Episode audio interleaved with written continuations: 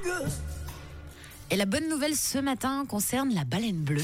Oui, le plus gros animal de la planète, tout simplement, de la taille de trois autocars en file indienne ou huit voitures embouteillées à Valorbe, euh, aussi du poids de 30 éléphants ad- adultes. Oh.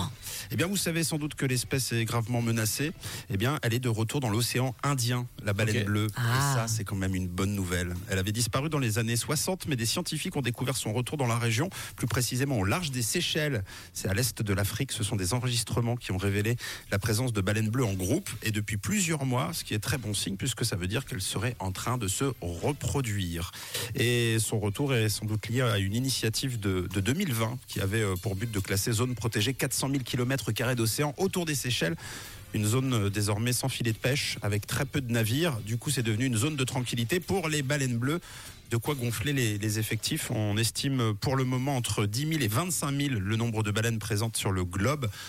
C'est donc une belle initiative. Ouais, c'est trop bien. Euh, Ah ça ouais, fait c'est plaisir. une très bonne nouvelle. Oui, 10 000 et et 25 000, euh, c'était pas assez. Mais avec ces initiatives de zones protégées, c'est assez.